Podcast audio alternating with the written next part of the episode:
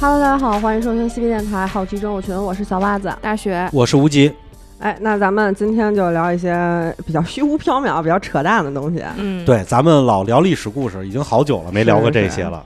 大家不都说就喜欢听这个的吗？嗯，什么月薪两千的我就喜欢听这种。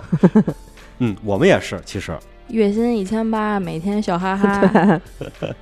哎，不知道大家有没有看小说来哈？有啊，对，就是现在喜欢看书的人越来越少，大家都比较倾向于读读那种电子书、嗯电子阅读的，对吧其？实我觉得只是说我的阅读巅峰啊，是高中的时候上课的时候。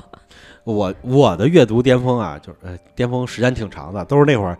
是我上小学啊，什么上初中的时候，都那会儿都是拿一手电筒躲被子里头看，对，就都以为家长看不见，其实家长都知道。你站在被子外头看，你那个被子就跟一个亮儿灯的帐篷似的。我我的阅读巅峰是就是那个飞机上还没有 WiFi 的时 候，？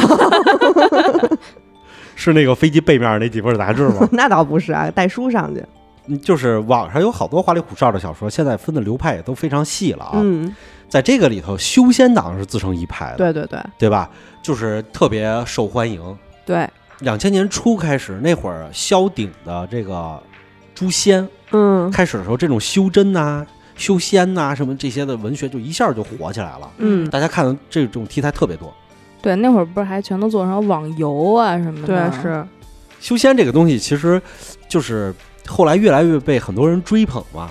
平时就开开玩笑说这个，哎，你今儿晚上是不是又修仙了，哈，是吧？今儿咱们录完节目以后，好像大雪就要回家去修个仙，我早上修完来的，今天晚上继续，是吧？嗯，不过呢，基本提起来都是抱着这个玩笑的态度，是吧？ 嗯，要说是真修仙的话，是不是就比较扯淡了，是吧？有点有点。哎，猴哥说他能修仙吗？他们好像就是修道法吧，反正就是修自己的心境。啊，但是你要说真是能 怎么着的，好像也没有什么定论。嘿，猴哥一蹬地直接就飞起来 了。是那个听到完这期节目，猴哥在群里跟我们回一下，告诉我一下我们你能不能原地飞升啊？其实呢，现在科学已经证明啊，古人说的那些修仙什么的都是编出来的东西而已，是吧？嗯并不存在神仙这样的东西。呃，就是神仙可能也不能说它是东西，那它就不是东西吧？但是我感觉可能是科学还没发现 神仙的存在，不过呢，我们科学其实还没有发展到尽头，对吧？是谁又能知道呢？对吧？修仙看起来挺扯淡的，但事实并非如此。在科学家们的眼中啊，修仙还真有点道理。什么道理啊？尽管啊，短时间之内啊，我们不能够说是飞天遁地，是吧？踩个宝剑嗯飞上去，但是修仙党说这种吸收天地之精华这个事儿啊，事实证明还真有可能。这不是跟那乌龟吐纳特别慢， 所以它能长寿是一个道理 吗？是不是归西大法啊是对吗？对对，哎，这些事儿还要从有些研究开始讲起。首先啊，就是咱们葛优曾经说过这么一句话，说那个杀人即使不犯法，我也下不去那手啊。我以为嗯葛优修仙了呢。这说明其实我们大脑啊被某些东西上了一把枷锁，这个东西啊就叫做道德。嗯，嗯易经里头曾经说过：“行而上者谓之道，行而下者谓之器。”意思就是说啊，约束人思想的是道德，约束人行为的是工具。嗯二零一五年的时候啊，社会学家帕斯卡莫伦伯格这个博士啊，他就对这个现象做出了研究，并且发了论文。在实验里头，他让实验者观看了大量血腥暴力的影片，然后呢，就用核磁共振去找到他大脑里头管理这些道德的这个区域部分。研究小组就发现啊，大部分人在观看这类影片的时候，脑前区额眶皮层处于兴奋的状态。这说明看这些影片的人会不自觉地为这些遇难的人感到悲伤。嗯，这个这块区域是控制悲伤的听着特别像那个电影《发条城》啊。啊！对对对对对，没错，特别像。然后呢，实验组呢就为这些人提供了特殊的实验药品，发现呢这些区域的电活跃度明显就下降了。这说明啊，某些这种的药品会改变人类的行为准则和行为标准。嗯嗯你的道德感下降了。虽然在这个研究之前呢，我们就知道这种违禁药品会改变人类的行为准则，是吧？你嗑点药，六亲不认了，你就嗯甚至自古的战争当中就有应用，直到二战乃至现代一些战争中都在使用。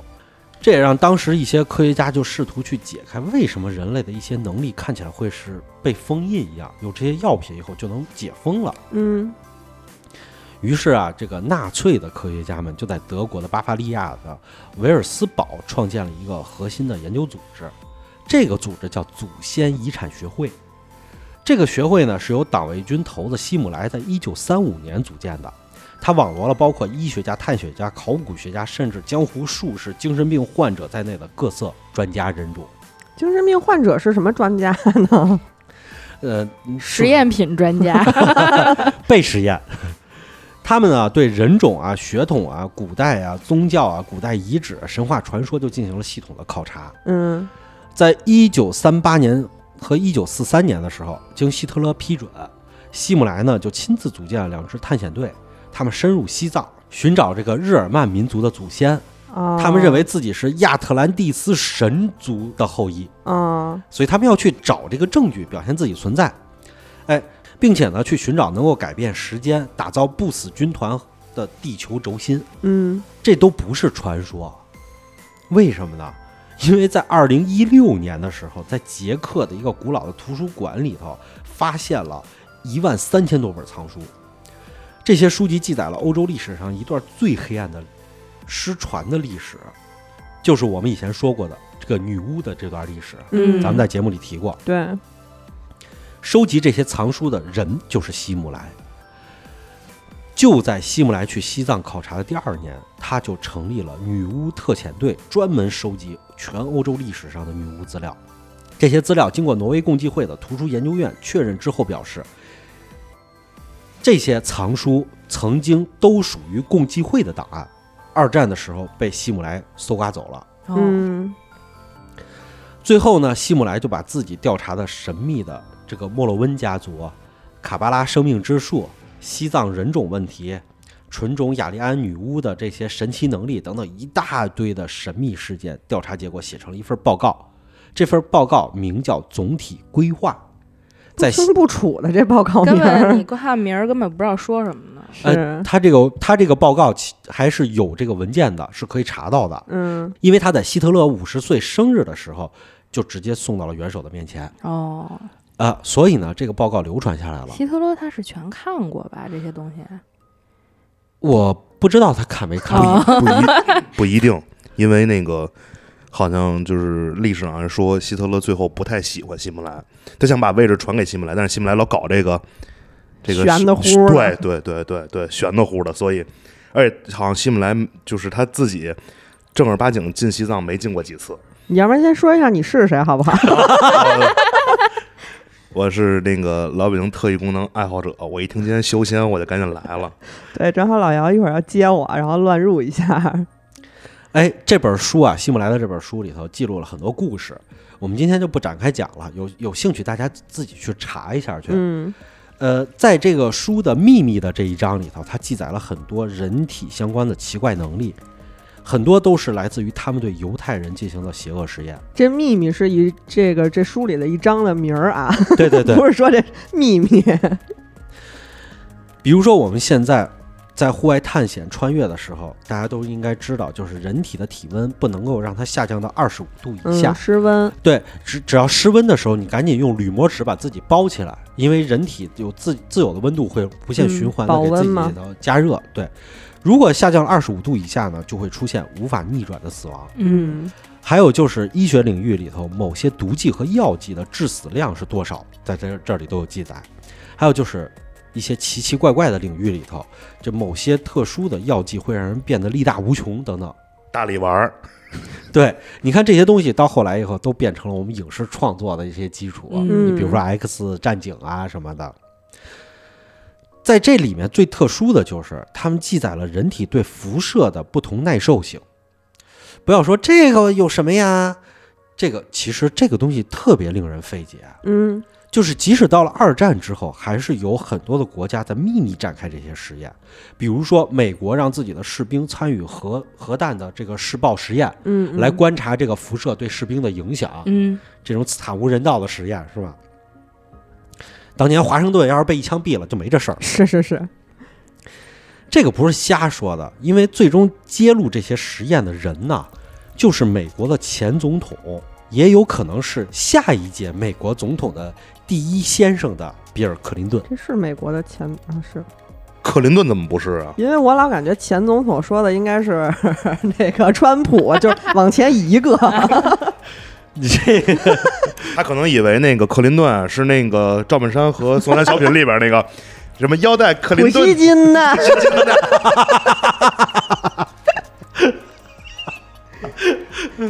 这位能够在历史上有机会把这个两项头衔全都占为一人的克林顿先生啊， 嗯，他披露了很多机密的资料。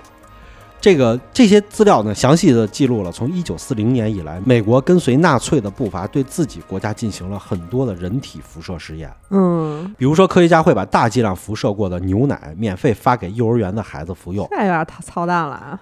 他们或者把高剂量放射性的药品作为镇痛药开给孕妇服用。那那孩子不全畸形了呀？是的，他们就用这些实验来观察这些实验对象之后的生理变化。在解密的文件里头，我们可以发现一个奇怪的现象啊，就是有很多的受试者似乎特别享受这个人体实验。我跟大雪都戴上痛苦面具了，已经。很多人表示啊，当医生给他们注射了这些药剂之后，他们头脑变得清醒了，身体充满了力量，充满啊抛娃，身体上原原来有的一些疼痛也不见了。嗯，更有一些实验对象居然就是身体健康，而且还有，居然还有活了几十年才去世的，这让这些做实验的美国科学家就非常不解，嗯，你怎么能活这么久呢？越不解越得试啊！对？哎，放下他们这个这帮人有没有人性，咱不说啊，单说这个现象确实是不可思议的，嗯，对吧？因为你不说这个是大剂量的辐射，就说现在我们坐在电脑之前坐久了，你也会感觉到不舒服。嗯，手机看久了都会觉得有什么热乎乎的物质跟糊一脸似的那种感觉，对吧？而且那个满脸冒油，嗯，嗯都是这种嘛。那么这些人是怎么就还喜欢了呢？不是这些人疯了，就是我们对这个实验的辐射的理解可能不完全正确，是不是？嗯于是人们从固执堆里头就找出了一个堪称离谱的案例。有一个人，他叫埃本拜尔斯，他出生在一八八零年四月二十号。嗯这个后来呢，他就成为了一个非常成功的一个实业家，就是挺有钱的，这人挺不错的。一九二七年十一月的一个夜晚的时候，四十七岁的这个拜尔斯啊，从他私人专列的卧铺上掉下去了。嗯，掉下去了以后，这个拜尔斯摔得很严重，还摔伤了自己的手臂。确实挺成功的，还有自己私人专利。但是质量可不怎么 样。哎，这个故事啊，它有两两个版本记载，还有一个记载就是他开在自人私人豪宅里头开了个 party，玩的特别高兴，结果从楼梯上摔下去了。啊，总之就是特有反钱，正摔了，就摔了，把手给摔摔坏了，摔伤了。嗯他在自己的豪宅里头养了很多天啊，但是这个疼痛啊还是纠缠着他。这毕竟手折了嘛，而且这个越富贵的人可能就越受不了这种疼。惜命嘛也。嗯，于是呢，他就向自己的这个价格高昂的私人医医生啊就求助，然后呢，医生们也都被难住了，就是想尽办法的话都没办法去这个减轻他手臂上的疼痛，毕竟您骨折了嘛，嗯是吧？这东西怎么减轻呢？不给治一下吗？就让他跟这儿疼着。不给上个 夹板什么的吗？伤筋动骨一百天，嗯你长骨头肯定疼啊。而且呢，对这个花花公子来说呢，更糟糕的就是这次受伤还削弱了他原本狂野的这个欲望，嗯啊啊，知道吧？他本来就是，嗯，这个一天黄花公子了都，是啊有点欲望， 一天仨啊什么的，这个现在变成一天一个了，这个是不是就削减了欲望了？那是给他削减到正常水 平，挺好的。所以呢，你看他就这个这个，我必须得恢复我这个雄风啊，是吧？是是，他就去找了好多这些医生给他建议，其中有一医生就建议说，有一种新药，要不你尝一下吧。嗯，这种新药啊，叫做雷迪索尔，呃，它还有一个名字叫做雷渡水。嗯，嗯，大家看一下这俩字儿，雷是金属旁一个好雷，家伙，那渡是金属旁一个渡，是吧？嗯 那基本上就是实验体了。听了咱们大国重剑那期的都知道，这雷这个东西，它辐射性得有多强？是，它是最不稳定的一种这个稀有金属嘛。哎，这种药呢，就是由这个当年在美国新泽西州的一个叫做贝利雷实验室生产的。你看这个这个实验室，贝利像是个人名，雷他就点名了，我就是产这东西的。嗯，据说啊，每瓶当中它包含了两微居里的镭，镭呢是医当时医疗产品当中的一个宠儿，因为这个东西，当时的医疗界啊，就是不知道它能治什么病，只知道它能治大病。嗯哼，反正呢，就是它的这个新的潜能还是正在不断的开发呢。在这个辐射范围极广的广告当中啊，这个雷度水啊被宣传为能够治疗大约一百五十种疾病的万能药，嗯呃，包括什么你消化不良啊、高血压呀、阳痿啊什么的，喝点这个全能好。还有一点很不错，就是那位医生啊说啊，这个药你吃了以后就可以减缓你的痛苦。嗯，你一吃如果有效果，你就一直从我这儿买。为什么呢？这医生卖了这个以后呢，就能从药厂那儿提百分之十七的回扣。哈，医药代表吧，怕不是？然后拜尔斯呢就开始吃这种药了，很快他的手臂上疼痛就得到改善了，哎，而且呢他的这个身体状况也有所提高。嗯，嗯 不是，，他这胳膊疼，你得老老实实养好了，不就完了吗？ 这有钱人总想一人种想能要一下快就速，对，而且你想啊，他这个胳膊疼是不是也影响很多的姿势和动作，对吧？果然他胳膊的这个疼痛得到不改是他善。都这么有钱，还用自己做 动作，没道理了吧？一个是伺候人，一个是被人伺候，就看他喜欢哪个了。 我觉得你们说的有道理。而且你想啊，他提高了自己的这个性能力嘛，从原来每天只能一个了，就是变成每天俩了。那这还没恢复之前的三个这状态。一九二七年的十二月的一天啊，他开始每天喝三瓶这个雷度水，嗯是推荐日用量的三倍。我开始喝三倍了，我越喝越上瘾了，大力丸不吃不舒服，就是因为他财大气粗嘛，有钱，所以他就能享受这种独特的奢侈体验。嗯，哎，其他人啊买不起这么多的，也就一瓶到到位了。哎干不了就算，把这事儿戒了。其他人这这是个好事儿，买不起是好事儿啊，是是，少喝点儿。结果呢，拜尔斯到了一九三一年的时候，他的身体内的放射物的含量已经相当于做了好几千次 X 射线的检测，妈哟，好几千次啊！他哪天不会从这手缝中间也钻出一些骨头来吧？这有一天，拜尔斯洗脸的时候，他的下巴突然掉在了水池里，嗯什么？下巴掉了，没错，就是下巴掉了，掉到水池里了，了。就是下颌骨连着他外面的皮都不小心掉在了下面，脑这个袋只剩了上半边儿。不是这这可以是用不小心不小心来吗？形 容，但是当时他没有任何疼痛的感觉，不是他脸那那个皮肤就整个全融了。他只剩口腔的上半截了掉下来下了半截都掉了。妈哟，就是他在接下来的一年里啊，他的身体开始不断的溶解，真恶心。最终在一年之后就去世了。所有人都觉得挺夸张的，是吧？中了化骨绵掌了，但是你有没有想过，他是个接受过良好教育的上流人士，为什么镭这种高辐射的东西会让他减少痛苦，甚至让他充满活力呢？嗯他为什么不去杜绝自己喝这个东西呢？越喝越上瘾呢？其实啊，人体对于能量的使用可能不仅仅来自于进食，似乎也可以直接从自然界当中的放射性能量提取，完了以后自己来应用。嗯？哎，你想想也对，其实早期核工纲的动物，就是我们的祖先的祖先的祖先那帮核工纲动物，它背后不都立着一个大帆吗？嗯嗯嗯，这些应该是在直接利用太阳的辐射能量驱动身体里的某些机能。演化到我们今天这一步了，也都知道多晒太阳能促进钙质的吸收。啊对吧是，当然了，就像直接晒太阳你会被紫外线灼伤一样，直接被高能粒子撞击，我们也会被这些放射性的能量直接给干掉。嗯，融了呗就嗯，你的 DNA 链儿直接被这个激击素，碎了。 哦，晒太阳太多了也是这种情况。为什么皮肤会变黑啊？会有一些死皮啊？都什么是意思呀？你现在说皮肤变黑 这件事儿，他比划 自己呢，那行， 他没看你。其其实都是因为这个太阳的辐射能过高，然后穿透皮肤进来以后，会击碎我们的很多的 DNA 链儿，让它修复的时候产生 bug。对，这确实是因为澳洲新西兰，它的头顶上上空的这个臭氧层是有一空洞的，嗯所以那边得皮肤癌的人特别的多，而且他们还特爱晒就太巨爱阳晒，真惊了。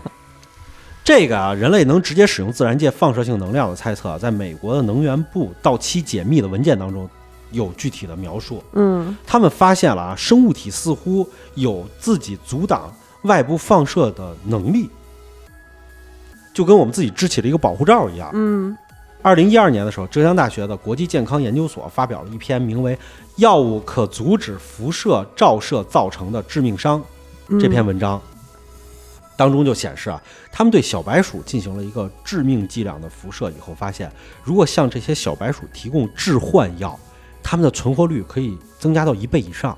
嗯，这就说明了生物对辐射是有一定抵抗能力的，嗯但是我们自己限制了它，嗯，这其实挺正常的。在最原始的地球上啊，充满了甲烷啊、氢气啊等等，那会儿就是今天看来完全不能够使用的那些东西。那个时候啊，来自外太空的辐射能量更强，对，所以啊，生命从一开始就必须要有能抵抗外来辐射的能力，嗯，才能保住自己脆弱的 DNA 不被强行的、频繁的击穿，然后再去修复。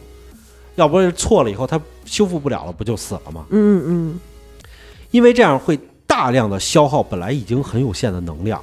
我修复得需要能量啊，我不断的消耗，那我不断的去找能量，已经很有限的能量，我就得老去用作这个事情，那就可以说是不会被这个辐射击穿弄死，也会被饿死，嗯，对吧？嗯？再有就是生命体也必须得有使用这些辐射的本能，否则你用不了它，同样它会在你的体内积蓄能量，对对不对？才会在那种环境里头如鱼得水的蒸蒸日上，最后最终改变了地球现在我们这种环境。这就好像我们现在仍然常见的光合作用是一样的，嗯利用辐射的能量化合成各种物质。《探索》杂志啊，在二零一五年四月七号的时候发表了一篇非常有争议的文章，里面就介绍了低辐射能对于糖尿病、伤口恢复以乃至细胞层面的重生有着神奇的作用。我之前用过一个器具，我想起来了，就是有点辐射的。那会儿在美国阿姨给我使的，在中国不让进，嗯，两边长得跟那烤串炉子似的，然后在我身体两侧，然后烤，干嘛美黑的呀？ 不是美黑的，就是就是健康的，但是确实有点用，是这样的，哦就是就如特果有劲儿，你知道吗？如果要是有这个烧伤、烫伤的人就知道，他在恢复的时候会用一种紫外线灯，哦，这种辐射就会在你的皮肤边儿上。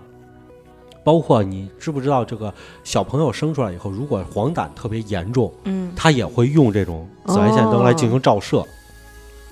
哎，本来就是我们是有这些医疗手段的，啊，我用不了，紫外线过敏，就 我说那还不是紫外线，那就有点像那种磁场什么。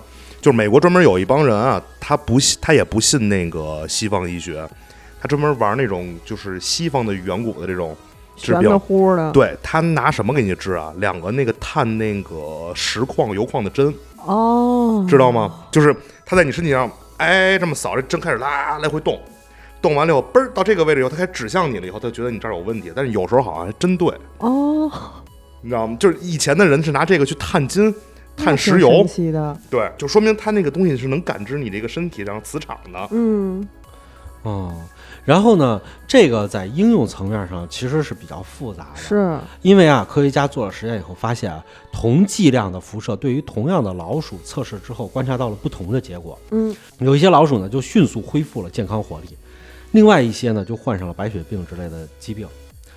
这个其实并不好解释的现象啊，就是在同样的剂量下，在不同的个体上呈现出不同的效果。这样的话，我们没法儿应用。嗯对吧？所以生物体呢会自己产生两种运行机制来应对辐射，一种呢就是生物会自动产生一种预防外部能量入侵的防护机制，第二种呢就是生物体是可以对外部能量有选择的利用，这是两种机制。这两个猜测呢，其实是有一个前提的，就是生物体对外部能量的反应是基于个体而不同的。你可能吸收利用的比我多，我呢又可能比它更多一些。没有一个标准的结果，嗯因人而异。嗯对，这些东西啊，就是汇集到一点，就是说，那我们能量到底是啥？嗯，为什么有的人能用，有的人不能用呢？嗯能量是什么？这个东西啊，首先我只能说啊，从现有的角度去尝试解释这个事儿。呃，否则的话，我要真能给大家说明白了，我就又去趟瑞典了。今年就今年了，你还去 吧？你去三趟嘛，要不然我们呢所在的这个世界是充满能量的，一切的一切都是能量，就是基本粒子呢也是能量，大了的宏观物质也是能量，嗯甚至呢我们都知道物质是基于能量的，对吧？物质是守恒的，是不能够凭空产生和凭空消失的， 嗯这都是我们学的基本定理。但是这句话中有一 bug，他没说能量能不能守恒啊。嗯于是呢，卡西米尔效应就告诉了我们，宇宙的真空当中，能量是可以凭空产生和消失的。关于卡西米尔效应和手性卡西米尔效应啊，我们以后再来讲，这不是今天的重点。嗯啊这是下一个诺贝尔奖。第四趟了， 就是为了搞清能量是什么，我们来做一个思想实验。实验假设啊，一组最简单的电路，就是让灯泡亮起来这电路，大家都做过。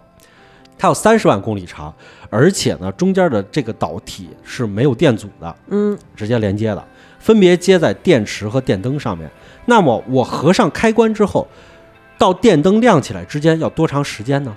多长啊？光的运行速度是每秒三十万公里，你就这么来理解。那如果我合上了开关，那个灯要亮起来需要多久？一秒，哎，答案是不是很简单？一秒就亮起来了？不对，为什么呢？电路是需要连通的，对不对？那两秒，哎，对对对对对，电子跑个 跑个来回连通这个电路是两秒，对吧？嗯这一点就想明白了。可是实际情况呢，也不是。一八五八年啊，从爱尔兰到加拿大铺设了一个第一个跨大西洋的海底电报电缆，嗯，连通了英国和加拿大这个之间的。这个时候爱尔兰跟英国还是一起的。哦，它还没独立呢。然后呢，它就是用这个最简单的电脉冲信号作为通信的。可是这个电缆当中的电子呢，却发生了严重的干扰，不仅这个信号扭曲了，而且传播的速度也特别慢。嗯就举个例子，一个一百字的文稿通过电缆传到加拿大，你猜要多久？多久啊？十七个小时。那记忆信也差不多。那就是坐飞机飞过去的。如果这个电子是在导体当中通过的话，那么只有长度才能够影响到它的传输速度啊，对吧？嗯它这个应该是以光速来传播的，具体我传到哪儿需要多久，这是长度来解决的。为什么这个海底电缆还会被影响呢？但是我们如果要是把这个能量看成电子运动所激起的一个场，那么就会受到环境的影响了。嗯是这个场一直在通过这个电缆，通过海底这个复杂的环境在往前走，所以它才会慢。这个猜测其实恰恰就来自于热力学的奠基人开尔文勋爵。嗯最终啊，证明他的猜想是正确的。后来海底电缆和这个金属电缆都要在外层裹上厚厚的金属线作为屏蔽， 嗯嗯，就是我们现在把电缆切开看外头，就是那个就是金属的那个，就跟线圈缆儿绳那似的，种嗯一圈儿一圈儿它都围着你，最中间那是电缆，外头全是金属圈儿。而且那个就是高压线，咱们中国现在用的是高压线。为什么高压线？你有没有这种想法？为什么它要架得这么高？嗯在高空是怕电着人吗？不是，绝缘嘛。对，它是用空气作为绝缘，哦，所以这种绝缘阻隔才能够让它受到干扰最小，它能传输的效率是最高的。嗯而且呢，在那个特斯拉线圈的实验里头，在特斯拉线圈接通了以后，我想点亮一个电灯，只要拿到这个领域里头，电灯自然就会亮了。嗯从理论上来说，这个东西不正常，为什么呢？我没有接通电灯的正负极啊，是嗯对吧？那它电灯为什么就亮了呢？所以啊，能量啊，它不是电子，不是有一个规定的一个方向，我必须得进啊出啊，而是以环境中的场来传递的，嗯在场之内，我就可以把能量传输给你。回到最早这个三十万公里点灯的这个实验，如果有这个系统能够传过去，我们可以发现，当灯泡在这个能量场当中的时候，它就会像跟特斯拉电圈里一样，直接会被点亮，对吧？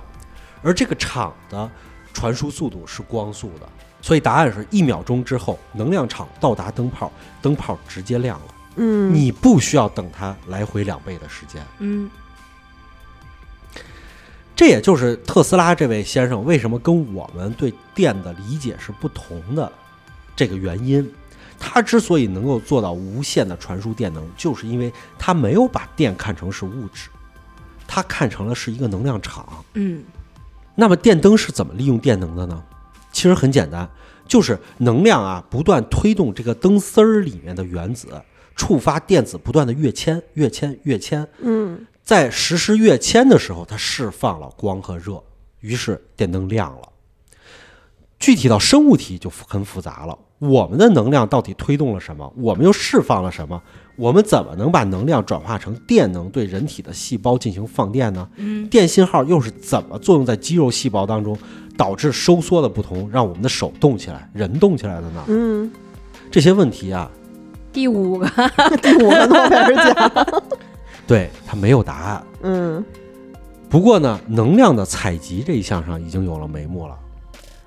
华盛顿大学的杰拉德·布拉克教授在他的书《水的第四项》当中给出了一个答案，就是水不仅仅有固态、液态、气态三种项，它还存在着第四项，就是液晶态。嗯他发现啊，在水当中啊放上一些亲水材料，这个时候材料和水的接触面上，水发生了极化现象，就是好多带负电的这些水分子，它移动到了亲水材料附近，而且呢和带有正电的水分子之间形成了一个隔离带，这个区域被称之为禁区，也就是说它们之间被分开了。嗯水自动分解了。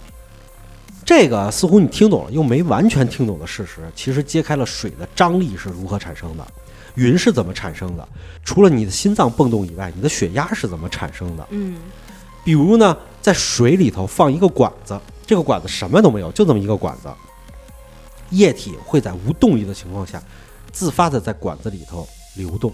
嗯同一方向流动。它呢，甚至用这种禁区水制造了一个水电池，能够发电。这布拉克教授发现啊，禁区水啊会因为光照、能量的输入等等方式，让这个禁区变得更加宽。那么水的极化程度越高，含有的能量也就越高。人体百分之七十五都是水分，咱们都知道，细胞所有的结构都是亲水的。嗯也就是说，你的细胞的每一个结构，其实它和水之间都有禁区水这种现象存在。嗯所有的细胞都需要这个禁区水来提供能量和动力。但是，这个布拉克教授的观点啊，没法被现在的科学界所接受，因为他打破了一些原有的观点，比如说水会因为材料的不同表现出不同的禁区范围这一点。嗯这听起来就跟水是有记忆一样，这太反常了。嗯我水是怎么知道这个材料结构的，对吧？唯一靠谱的解释就是水会对于这些材料所散发的能量有不同的匹配形式。那么这些能量是从哪儿来的呢？很简单，太阳。我们所有能量都来自于太阳。嗯那么我们为什么不能直接利用太阳能？我们要转一圈儿来，通过吃来摄入那些只储存了小部分太阳能的这些生物来解决自己的能量呢？对吧？理论上来说，我放我把自己变成一块太阳能电池板，我利用效率可能更高，对吧？真够奇怪的。大家印象里头，核聚变都是超高温的，对吧？对，但是聚变一开始其实是分成两种的，一种叫高能态聚变，一种叫低能态聚变。低能态聚变也叫冷聚变。冷聚变呢，在今天被看成一种不可能实现的理论技术，而且在我们的互联网上去查冷聚变去，很少有文章能够接触到，嗯因为它已经当年被看成了一种就是物理学的禁区。你提这个东西就是伪科学嘛，嗯可是事实并非如此。在二战时候，德国的罗纳德·里希特博士就声称自己可以在一个玻璃瓶当中进行核聚变，这个技术遭到了很多人的驳斥，说他扯淡呗。就连民间那些民科们都是这么说的。民间研究者就说冷聚变完全是胡扯的，这东西。还有呢，科学界就说冷聚变是能成功的，从理论计算上是能成功的，但是成功概率太低了，就没有人成功过，所以这个东西也不具备任何的效果。总之呢，罗纳德·里希特呢，战后就跑到了阿根廷，他呢预言美国将制造出世界上第一颗氢弹，然后呢就是讹诈了当时阿根廷一大笔钱搞研究，一最听后讹诈就知道了，屁毛没拿着呗。反正最后就是什么都都没搞出来嘛。嗯冷聚变的原理其实和热聚变是一模一样的，它就是让两个这个氚原子啊，在某种状态下融合成一个氦原子，嗯特别简单。在这个过程当中呢，因为损失质量释放能量，然后就变成了聚变了。热和聚变的思路其实就是用压力和热力加剧粒子之间的振动，从而引发、触发热和聚变。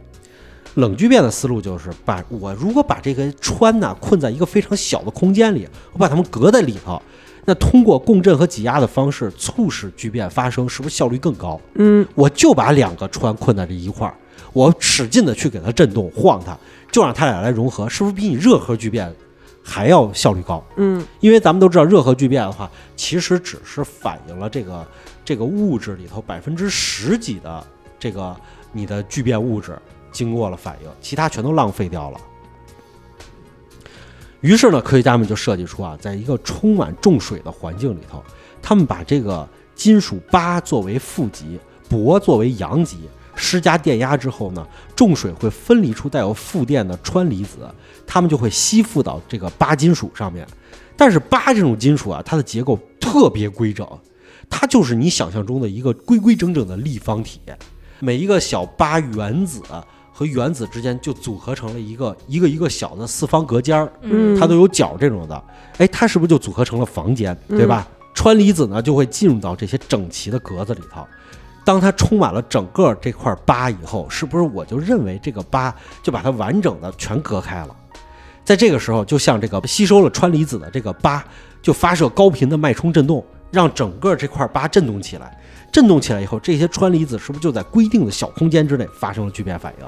听起来这实验并不难啊，甚至只要有钱，自己在家都能做。嗯实际上就是这样，冷聚变被很多人都自己做过，嗯，但是为什么不被认可？就是因为没有人成功过，概率太低了。概率太低，成功概率低。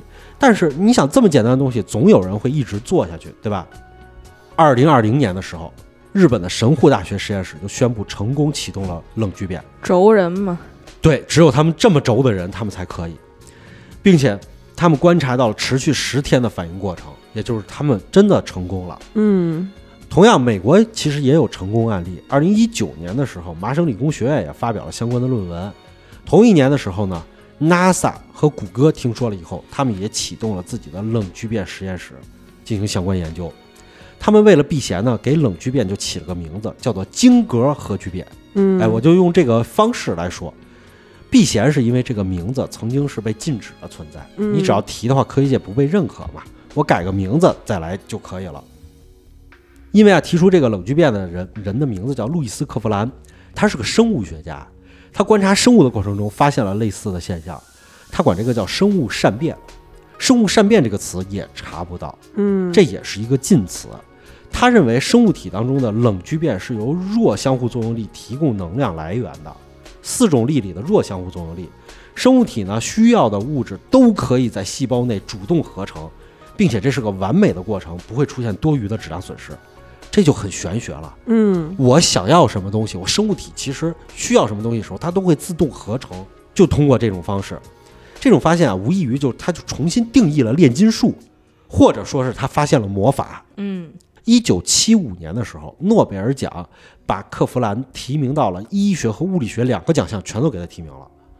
最后他没拿到奖，为什么呢？是因为当时的法国政府说自己在某些团体的强烈要求之下，干预了诺贝尔奖的评选，最后导致他没得奖，很奇怪吧？嗯，对吧？具体是啥情况、啥组织，咱也不知道，也不敢说，反正就是不让这些东西信息暴露出去。不会是标志是有一眼睛的那个 地方吧？也有可能吧。那么克弗兰说的这个生物体制造能量有科学依据吗？它真的有啊，但是我感觉就是听你说这个冷剧变的这个情况，我觉得之前咱们不是怪谈录过一期自然吗？对对它对是，不是有可能就是人体内进行了这种冷聚变，然后出现的这么一个情况？完全是有可能的。嗯，就是人体有些时候会过热。哎，根据检查啊，人体是具有天然放射性的，一个是我们吃的食物里是含有微放射性元素的，这个是很正常的，对吧？具有这个放射性。第二个就是人体的反物质能量释放了放射性，嗯，听起来是不是特别扯？又反物质了，还人体，对吧？你是不是吓一跳啊？人体哪来的反物质啊？对啊，有反物质，那是不是湮灭了以后我人都会炸了，啊对吧？嗯其实啊，反物质就近在咫尺。比如说，香蕉也会产生反物质，它每七十五分钟会释放出一个正电子。之所以会出现这种现象，是因为香蕉包含了少量的钾四十。咱们都知道吃香蕉补钾，对吧？钾四十啊是钾的天然同位素，它含有钾就会有钾四十。嗯知道它会衰变，它会在衰变的过程中损失百分之十的质量，释放正电子。所以啊，他们会立刻与附近的羟基发生湮灭，释放了大量的能量。嗯，人体也包含有钾，那么它也会衰变成钾四十。这意味着人体也会释放正电子，正电子其实就是反物质，和负电子相对来说，人体的钾四十含量其实非常高。一个七十公斤体重的人，大概含有四点二六克的钾四十。那其实咱之前怪谈又说的那个女巫的那个用手给人治病，嗯，她会不会就是释放能力，，对她的那是不是就这些能量非常比别人都高？嗯你说的特别对，因为这个湮灭的过程会释放大量的伽马辐射，哦，所以这个反应啊会被测量到。经过计算啊，七十公斤的人每秒钟发生五千次左右的湮灭反应，但是呢，这个竟然不是人体辐射的全部来源，还有。美国健康物理学会的研究中发现啊，外部能量会让人体的内部原子发生共振，并且让人体直接发射出 X 射线。嗯这说明了一个更加奇怪的现象，就是人体在某种情况下是可以直接利用外部能量的。所以说我们的怪谈还是很科学。一八八九年啊，特斯拉在实验里发现了地球共振频率接近八赫兹。嗯一九五二年的时候，舒曼就指出了地球和电离层可以构建出一个谐振腔体，在腔体当中存在一个特殊的谐振频率，这一个频率主要由地球的尺寸决定的，并且由全球的闪电放电激发。这个谐振频率被称之为舒曼共振。嗯不知道舒曼共振这个现象有多少人了解啊？不了解你也没关系，知道它作用是什么就知道了。地球上就是无时无刻都在进行着闪电，制造出这么一种舒曼共振现象。闪电存在了多少年，舒曼共振就存在了多少年。舒曼都没存在这么 多年。那么多年，地球上的生命都沐浴在舒曼共振当中。嗯，这种低频的电磁场并不会影响生物，科学家起初也是这么认为的，对吧？影响不了嘛。但是在之后的时间里头，有一些科学家却另辟蹊径，做了一个全新的实验。他们把小白鼠的心脏活细胞暴露在一个人造的舒曼共振环境当中，意外地发现受损的心脏细胞开始了自我修复。嗯并且啊，探测出细胞当中是有这种肌酸激酶的释放，也就是说，细胞从电磁场当中吸收到了能量，并且开始重新制造自己的这个肌肉系统、嗯修复，修复。尽管它只是一个细胞啊，但谁又能知道在远古时期人们有没有发现过这种所谓的修行方法呢？嗯对吧？毕竟时间久了，总是会有一些奇怪的东西发现，并且被人利用嘛。你总得有这么一两个特殊的人，封批，对啊，因为地球的磁场就是一个大型的天然的能量场，嗯这就回到了之前的疑问上的：生物可以去直接利用能量，那么我们为什么要用吃饭这种原始的方式来间接获取能量呢？没法吸收啊。我们只能够通过太阳到植物到动物再到人这种方式来转一个大圈儿吗？传说当中，先人那种食天地之精华的能量，难道不是最佳途径吗？但是这个问题其实就是在刚才咱们已经聊到过了，就是呃，这个东西你吸收了这些能量，在每个人的身体上，它是怎么表现的？这个东西是因人而异的。所以吃东西获取能量是，可能是大家都能达到一个共识的这么一个嗯途径。我缺了以后就多吃点儿，然后就是少吃点儿，不会说是因为一个这样的现象就把我大部分人全灭啊掉。对啊，对吧？如果说啊，就是说咱们修仙里头这个摒弃杂念的说法是排除了干扰信息、排除能量接收以外的其他方式呢，这种说法嗯，是不是也有一定的道理？也有，对吧？就是说我用我自己的方式来接收能量，排除掉了我接收不了的，嗯，对吧？我们在小说当中啊，看到这个修炼内丹的方式，就像极了提取这个微量放射性元素，凝聚在体内，集中冷冷聚变的这种演化，嗯，对吧？这是元婴啊，听着元形成一个元婴，不就是把你所有的内力压在你的丹田里边儿，然后让它在里边儿这个运行？对，啊。对然后走火入魔之后，金丹爆了，是吧？巨变炸了，冷冷聚变变成热聚变了。 甚至啊，就是以前咱们说修炼方式分内丹和外丹，对吧？外丹术道士其实就是用化学方式来提取提炼稀有金属，嗯，对吧？那他们是不是就是在筛选出这种放射性元素来补充内丹呢？对，也有道理哈。对吧？似乎有一定的道理。那会儿那些皇帝吃那些炼丹，不全是重金属吗？对对对对对对。如果说修仙的终极目的是利用外部的能量来强化自身，那么这个目标兴许有一天我们就真的能达到呢，对吧？嗯当我们的这种科技到一定手手段的时候，是不是我们就直接能够来吸收了？而且咱们有一个最新的新闻，就是咱们中国啊，通过利用太阳能能够合成淀粉，是不是？嗯嗯那是不是这种方式就更直接了？我就不用再照射到光合反应，嗯，通过嗯植物生长。小麦那步就撤了，对啊，咱们就直接是用太太阳能板，然后直接就呱呱呱就出淀粉了。嗯我要是想吃什么形状，我压成什么形状不就行了吗？嗯，多少比例我们自己也会调和。这个慢慢的，好像我们已经快接接近，就是一步到位的，直接利用太阳能了。是，当对能量的使用可以不用再浪费的时候，其实热力学第二定律就找到了平衡了，对吧？嗯熵值就不会说是再去那么无序的增加了，或许就不需要再用死亡来打破熵的循环了。嗯有人说啊，科学的终点是神学，我说神学的终点可能才是科学呢。我发现你真是爱研究这个长生不老这块的东西。但一般研究这个呀、都得有钱。 对，你赶紧去领个诺贝尔奖，然后你也让人有来钱投了资你。就比如说那个冷聚变吧，是吧？嗯，听起来很简单的，但就是这块疤多少钱，这是一个大问题。好吧，那今天的节目就到这儿吧。我们会在每周一、三、五更新，周一更新《胡说杂谈》或者《变本加厉》，周三更新《好奇症友群》，周五更新《嬉皮互动》或者《暴雨怪谈》。私信主播或者搜索 S E P P Y R D O 二零二一，可以加入粉丝群和主播交流。我们下期节目再见。拜拜 拜